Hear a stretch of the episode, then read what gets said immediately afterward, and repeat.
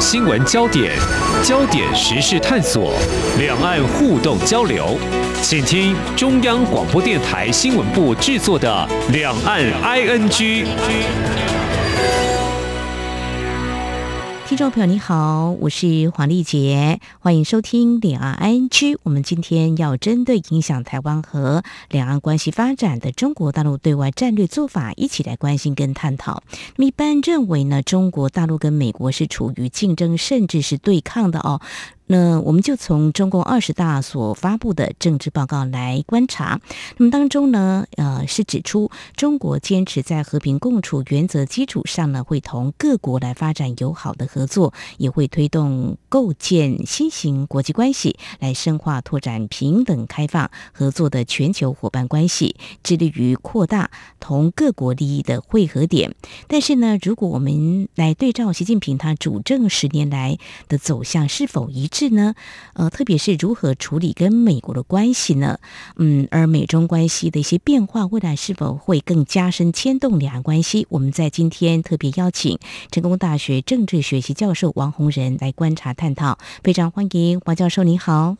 哎，主持人好，各位听众大家好。好，我们还是截取一段有关这个中国大陆的这个大国外交哦，其实他是提到。比较完整说法是中国坚定奉行独立自主的和平外交政策，始终根据事情本身是非曲直决定自己的立场跟政策，维护国际关系基本准则，啊，维护国际的公平正义，坚决反对一切形式的霸权主义跟强权政治，反对冷战思维，反对干涉别国内政，反对搞双重标准。中国永远不称霸，永远不搞扩张。呃，听起来是没有美国的字眼，但是不是也可以嗅到对美国还是具有一定的针对性？教授，您的观察呢？我们从这一次看那个二十大报告书里面哦，嗯，它其实呃大部分的内容并没有脱离过去十九大、十八大，也就过去中国大陆这个中共过去以来对外的这个政策，其实它是言辞上面没有太大的改变，嗯，唯一的不同的就是呢，它其实把反对外部势力这个部分以及反对台独这个部分呢，习近平在口头的这个对外演说当中是把它拉到最高的一个。对外讯息的一个最重要的想要表达的部分，所以说我们可以看到说整个这个主轴哈，它其实二十大的报告重点就是反台独、促统以及反对外部势力，在所有的这个词汇当中，它没有直接针对说是对美国啊，或是对哪个西方国家啊、对日本啊等等之类的哈。可是呢，我们看到说意有所指的，就是反对外部势力的最主要，它的背后的唯一的假想敌啊，就是美国。我觉得这个是极具针对性的，是没有问题的。嗯，好。如果对应我刚刚提到的一些陈述说法了，还有教授您所观察十八大、十九大这过去十年习近平主政以来的一些对外还有他们的政治报告的内容哦，那我们就来看实际的作为好了。中国大陆所采取的一些做法，永远不称霸，永远不搞这个扩张，是不是有充分体现或者充满？某些矛盾呢？因为好像在南海有些军事扩张的行动，这只是其中之一啦。但是过去这十年来，有很多中国大陆的一些所谓大国外交，你看起来符合中国大陆他们对外的一个说法吗？应该这样说啊，你说对中国大陆本身来讲，他当然不觉得矛盾，因为的确他所有的外交用词上面哦，你。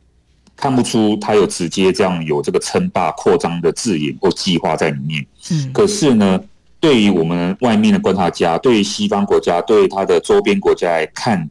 中国的这些他的行为也好啊，你刚刚提到了哈，行为表现，还有这个他们有一些这个发言人的言语上面来讲，大家都觉得很矛盾，因为呢，你会看到中国在过去。呃，这十年以来，哈，不断的在世界各地拉拢，哦，投资、渗透、破坏以及挑衅，哈，这个我觉得是有很多证据可以显示出来的，哈。我就举几点，哈。第一个，我们看到说，在外交言辞上面，比如说中国之前，中国驻华代表这个卢沙野，他就公开受访说，要在教育台湾人，好像用这种不是那么具有人权意义的这个言辞上来讲，其实是很挑衅的。第二个，我们看到说，最近英国曼彻斯特的这个总领事馆人员把示威者直接拉到领事馆里面殴打，好，这也是第二个事件。第三个呢，外交部副部长马朝旭在这一次的二十大记者会里面又讲到说，中国外交队伍呢要持续依据习近平外交思想来敢于斗争，敢于善于斗争。这个就是要延续战狼外交，哦，这一种比较冲突性的这种行为。第四个，中国持续除了在刚刚主持人讲到的南海之外，现在是在南太平洋岛进行拉拢。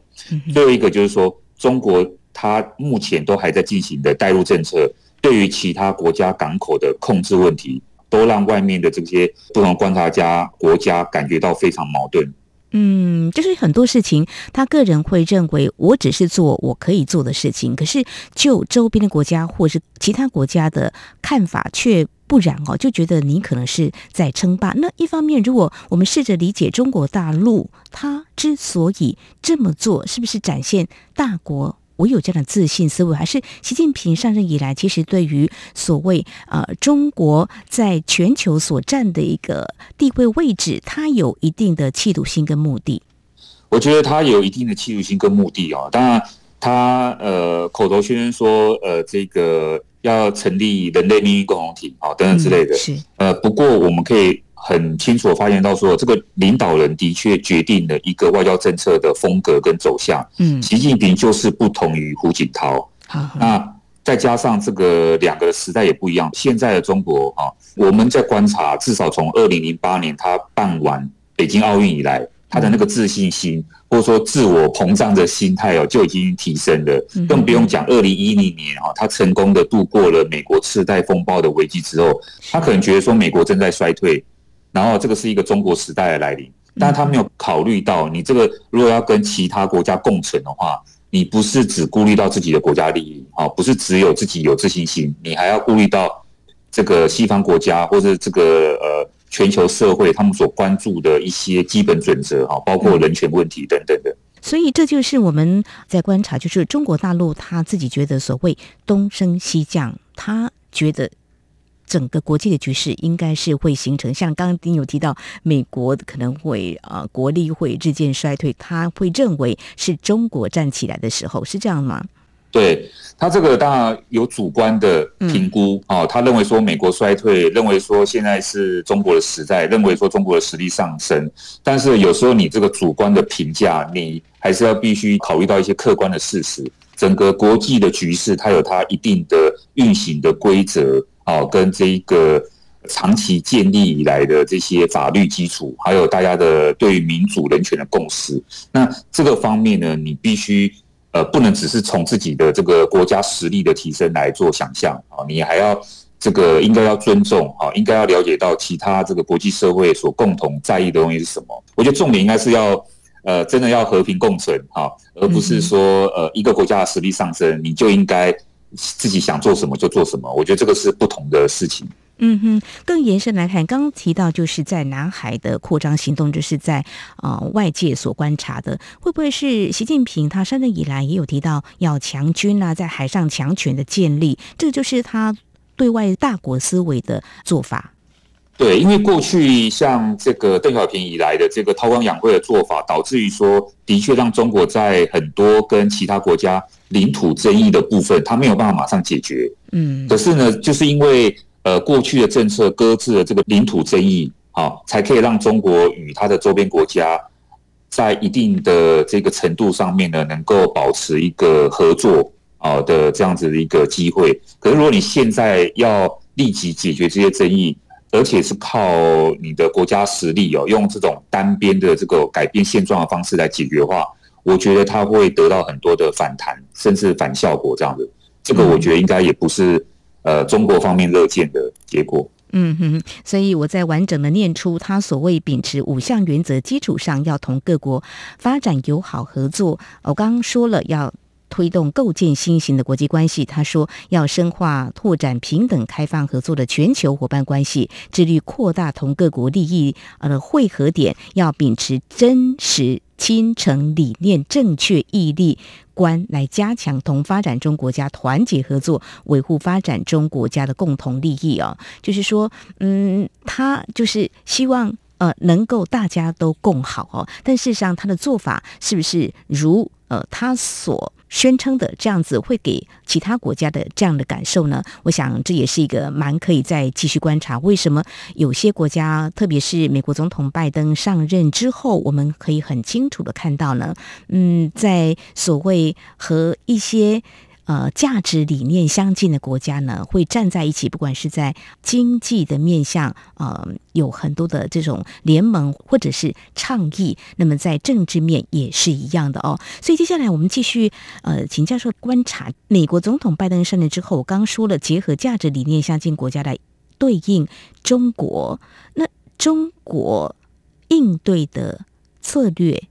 是怎么样呢？嗯，硬碰硬吗？还是说，其实目前还在调整？现在看起来，呃，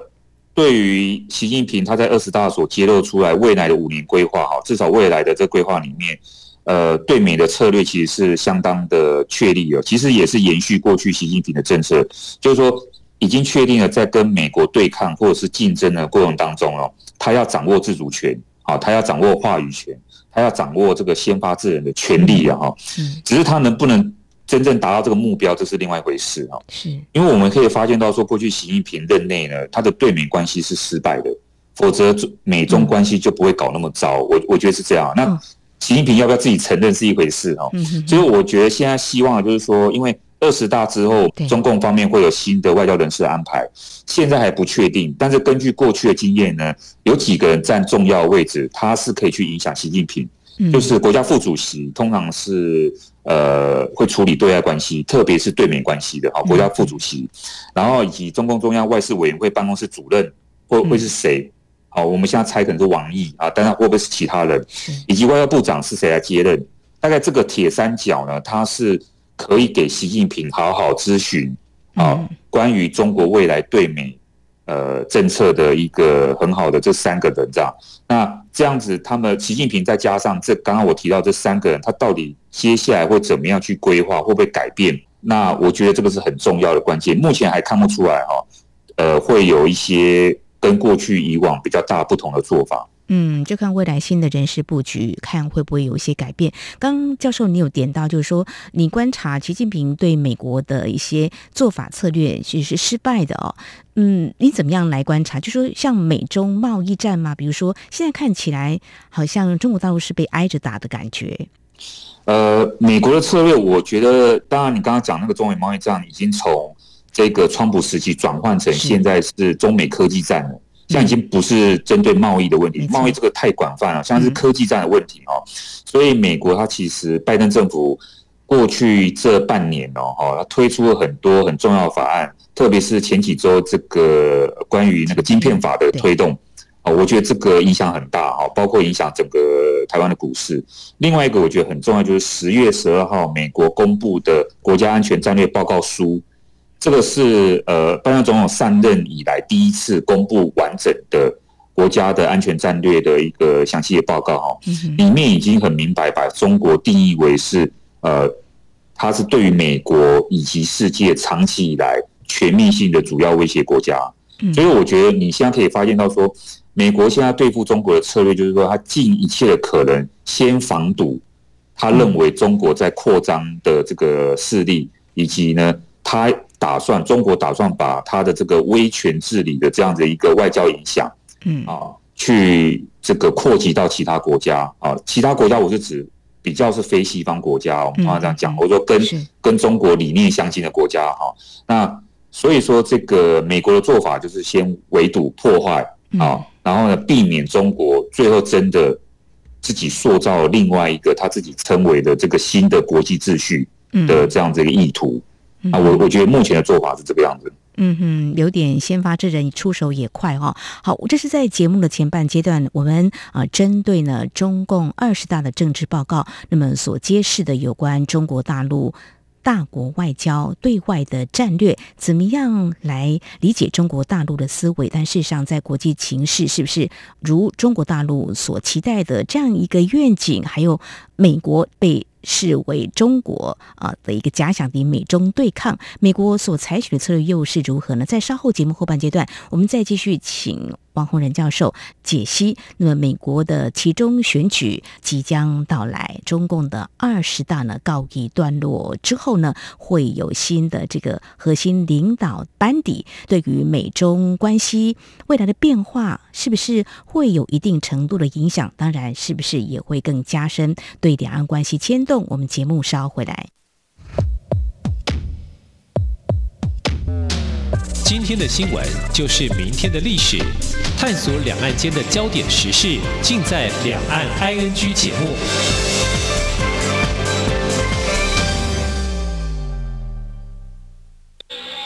这里是中央广播电台台湾之音。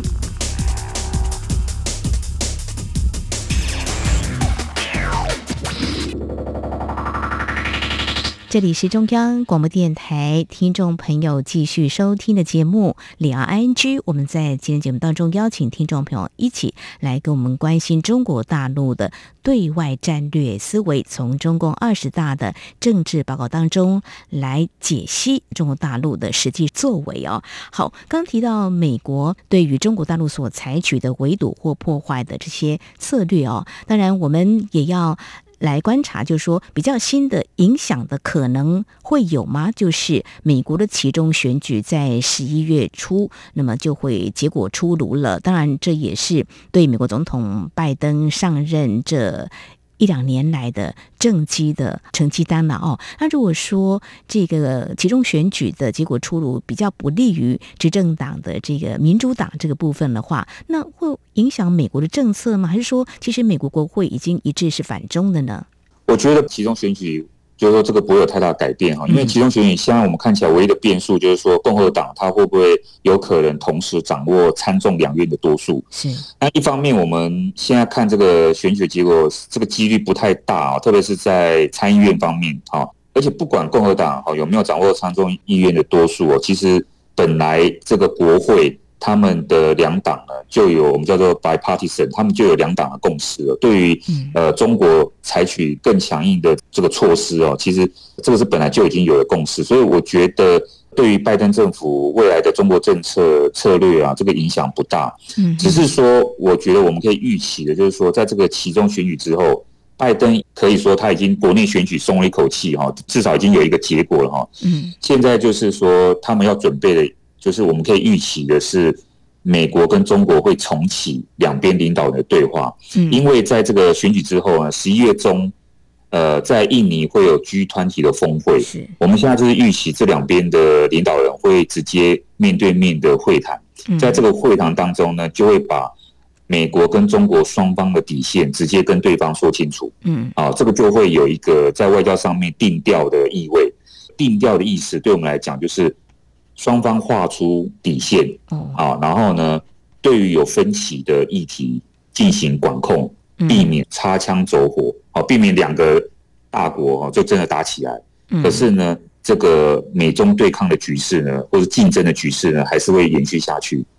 哦，对，陈竹教授所提到，就是在十一月中下旬，就是美中的领导人渴望在这个 G20 峰会展开，应该是拜登总统上任之后第六次的拜协会。那么刚刚提到中共二十大，还有美国国会的其中选举都告一段落，所以双方领导人比较没有国内政治压力。那么中美关系可能会有新的格局吗？就是外交会定调了，把一些分歧的，是不是大家就摊开来谈哦？但是如果从中国大陆角度，这个部分我们来试着观察，就是说，那中国大陆也不希望这个跟美国的冲突加剧吗？那可能的原因是什么？是因为中国大陆内部的问题吗？比如说，呃，经济的下行，他们的说法了哈，就是经济成长可能不如预期，还是说，呃，中国大陆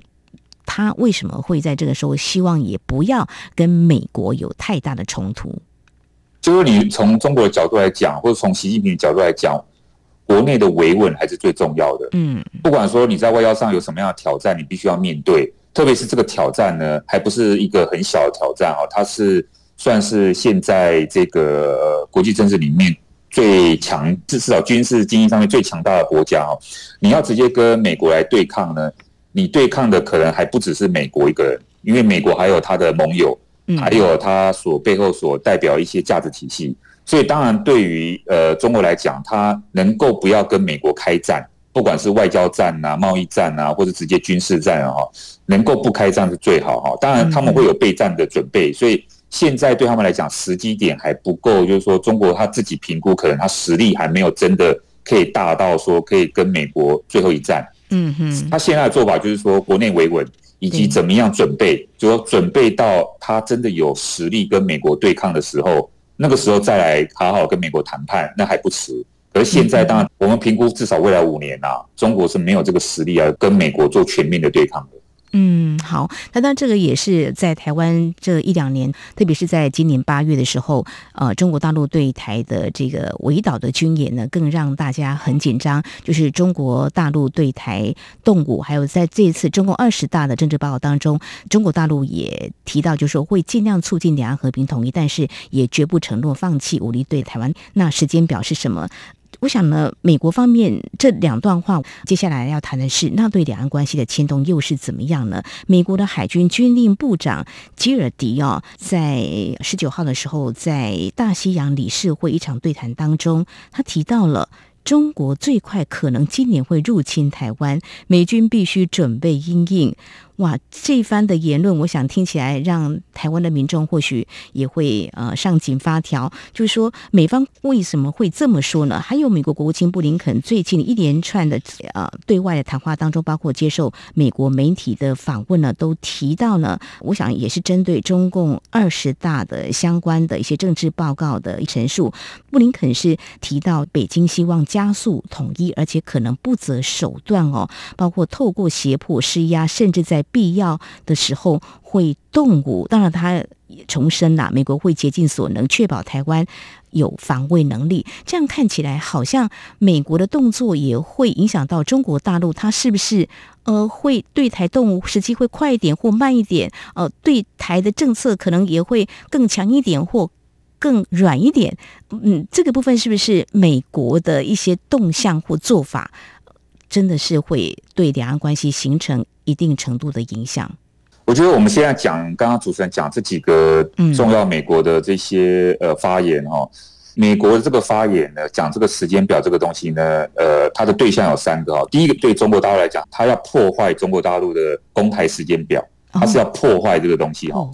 那第二个就是说，对美国自己政府部门的国内支持者来讲，就是说，美国要怎么样加速，好，要赶紧加速，特别是立法部门加速来对于这个台湾在军事上面的支持，嗯，啊，那第三个就是跟台湾人讲，哈，在两岸关系现在不稳定的情况之下，中国大陆它是随时都有可能，它不见得有一个确切时间表。但是它是有可能随时都会爆发这样子呃两岸冲突的这个可能性的情况之下，台湾应该要尽早准备啊。台湾这样速度太慢了，在很多这个准备上面，其实对美国人来讲是不及格的。所以说，我觉得你刚刚主持人回到刚刚讲的那个两岸关系未来的牵动这个部分，我们已经看得出来，中国已经出牌了，就是二十大的这个。重大目标，我们刚刚一开始讲到说反独促统，坚决反对外部势力的干涉，这样，这个外部势力的唯一的对象就是美国，嗯，所以两岸关系早就不是中国他自己称的内政问题了。我们从过去的这个局势来看，两岸关系早就是镶嵌在国际局势当中，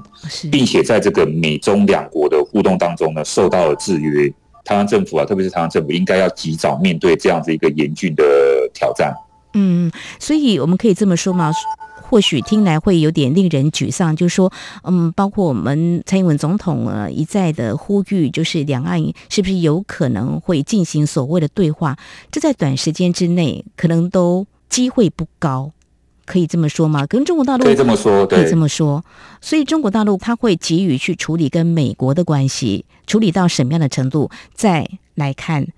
跟。台湾的关系怎么样互相对台的工作，可以这样来理解吗？是可。中国大陆他现在要先确定的是，美国到底在对台独问题上面是什么样的立场？美国到底现在拜登政府还有没有继续坚守本来对中国的承诺，就是这个一个中国的政策？哈，这个是中方现在目前要确认的。那刚刚主持人讲到台湾问题哦，蔡英文已经不是习近平将来要对话的对象了，因为蔡英文要准备下来了。是，习近平现在要对话的对象啊，其实他做的这些动作，你可以说是恐吓，你可以说是吓阻，你也可以说是在教育，就是接下来可能潜在的这些接班人，不管是呃国民党来的、在野党来的，还是民进党来的，嗯，啊，我觉得这个是习近平接下来要对话的对象。嗯哼，所以呢，这也是球就落在台湾的身上。所以短期之内呢，两岸关系有可能还是维持现状。至于对台动武这个部分的话呢，我们当然要做好准备，是备战不求战哦。呃，中国大陆呢跟美国关系的经营会怎么样来做出一些应对呢？我想在十一月的时候啊，美中双方领导人的拜习会的会晤，我想是一个非常重要的观察点。我们在今天非常感谢成功大学政治学系教授王人。那么，从中共二十大的政治报告当中，中国大陆提到对外战略聚焦有关美中关系变化，那么也来关注两岸关系未来可能的发展。非常谢谢王教授解析，谢谢您，谢谢，谢谢。好，那么在我们今天特别针对中国大陆对外战略谈到中美关系还有两岸关系的变化，接下来我们要对照的是这份民调，这是中共环球时报在二十一号公布了最新的民调结果，显示中国年轻人对于西方国家好感度是越来越差。那么在七个先进国家当中，包括美国、日本。澳洲、英国、加拿大、德国、法国这七个国家当中，中国年轻人对美国跟日本好感度最差。其中，百分之七十二点一受访者对美国好感度差，那么有百分之七十点一的中国人对日本的好感度是差的哦。那么，中国年轻人为何对西方国家好感度会降低呢？对于这个问题，选择有西方国家对中国进行排挤。遏制、打压或敌视，以及西方国家在国际层面傲慢、双重标准的受访者都超过了百分之五十。选择有些西方国家用强化对抗的方式干预乌克兰危机，西方国家应对新冠肺炎疫情不利，占百分之三十以上。另外呢，在民调当中还问到：您认为中国？这段时间应该重点加强跟哪些西方国家或组织的交流跟沟通呢？将近四成受访者选择了欧盟，紧随在后的是澳洲，接下来是英国，继续是纽西兰、加拿大、美国，选择日本的是最后的。那么调查结果并且显示哦，中国年轻人越来越有自信了。对于今天提到西方国家，您的第一感觉是什么呢？选择对等。平视没什么感觉等等，这平视态度，受访者的有百分之三十九点三；选择没什么了不起，鄙视、讨厌等等，这俯视态度，受访者百分之五十四点六。我们加起来超过了百分之九十三。那么对照二零二一年，选择这两种态度，中国年轻人占比百分之九十，意思是说又提高了。另外，《环球时报》也说，选择羡慕。崇拜、尊重、自叹不如这些仰视西方态度，受访者则是呈现大幅下跌的态势。今年选择仰视西方态度的中国年轻人占了百分之三点九，比二零二一年百分之八点一下降有一半多。那《环球时报》的舆情调查中心去年对五年前提到西方国家，你心里是什么感觉？进行了调查，当时选择仰视。态度的年轻人占比百分之三十七点二。另外，这份调查还显示，被问到了您认为中国在下列哪些领域中的表现优于西方国家的时候呢？分别有百分之四十五点一、百分之四十点五的受访者认为中国在社会治安、历史文化领域的表现优于西方国家。超过三分之一的受访者认为中国在对人权的尊重方面优于西方，这是中国官媒在中共二十大召开期间发布这份民调，其实也是耐人寻味的。好，那么以上呢就是今天节目，华丽姐感谢您的收听，祝福您，我们下次同一时间空中再会。